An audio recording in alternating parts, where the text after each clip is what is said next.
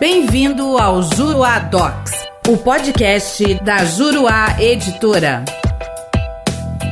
Olá, eu sou Valdir de Pinho Veloso, autor de alguns livros pela editora Juruá, entre os quais comentários à Lei dos Registros Públicos, a Lei 6015 de 31 de dezembro de 1973. Esta Lei dos Registros Públicos, no artigo 167, inciso 2, trata das averbações que são feitas junto ao Serviço de Registro de Imóveis, o chamado Cartório de Registro de Imóveis. Recentemente foi incerta é, mais uma novidade entre as possibilidades de averbação. Trata-se do item 33 acerca do compartilhamento de alienação fiduciária em garantia de coisa imóvel. Este compartilhamento, em palavras simples e rápidas, pode ser entendido como um complemento, uma outra garantia do mesmo imóvel em alienação fiduciária já comprometido para com uma instituição financeira.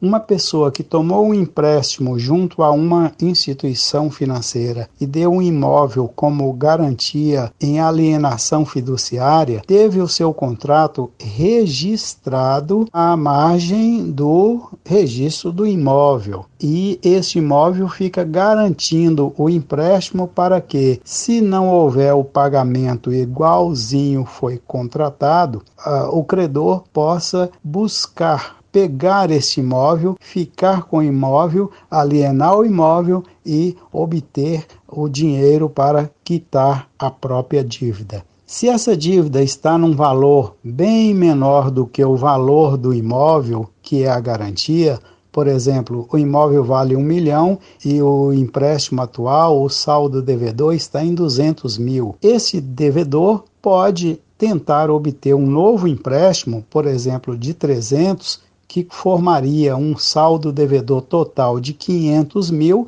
e a garantia valeria muito mais. Neste caso, o banco, a instituição financeira, vai fazer um, um, empréstimo, vai conceder esse empréstimo porque tem uma liquidez, uma garantia de que, se não pago em dia, tem um imóvel para saldar a dívida, garantir a dívida. E o que acontece com esse segundo contrato é o que a lei chama agora de compartilhamento de alienação fiduciária. É uma novidade da Lei 13476 de 2017, com as modificações incertas pela medida provisória 992 de 2020, agora do dia 16 de julho de 2020. Por essas novas normas, a pessoa obtém um contrato derivado porque ele é dependente do primeiro, ele é subsidiário ao primeiro, e esse contrato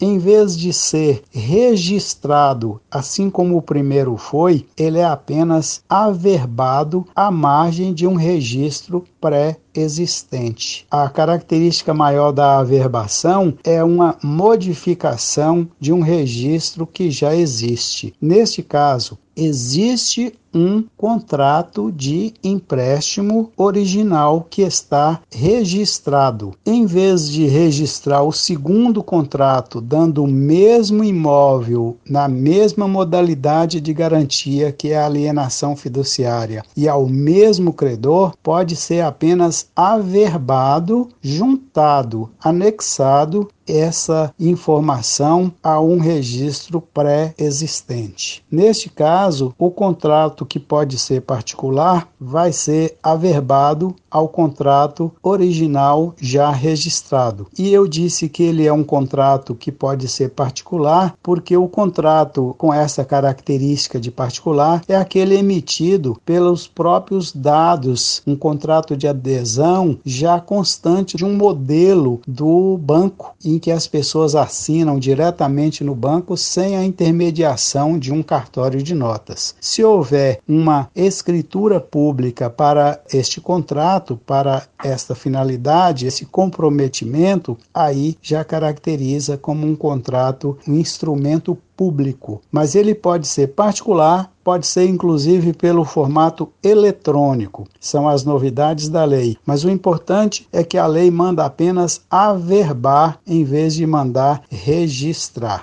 Se você quiser saber mais sobre este e outros temas de registros públicos, acesse os comentários à Lei dos Registros Públicos e está disponível na plataforma www.juruadocs.com. Eu fico por aqui e até a próxima.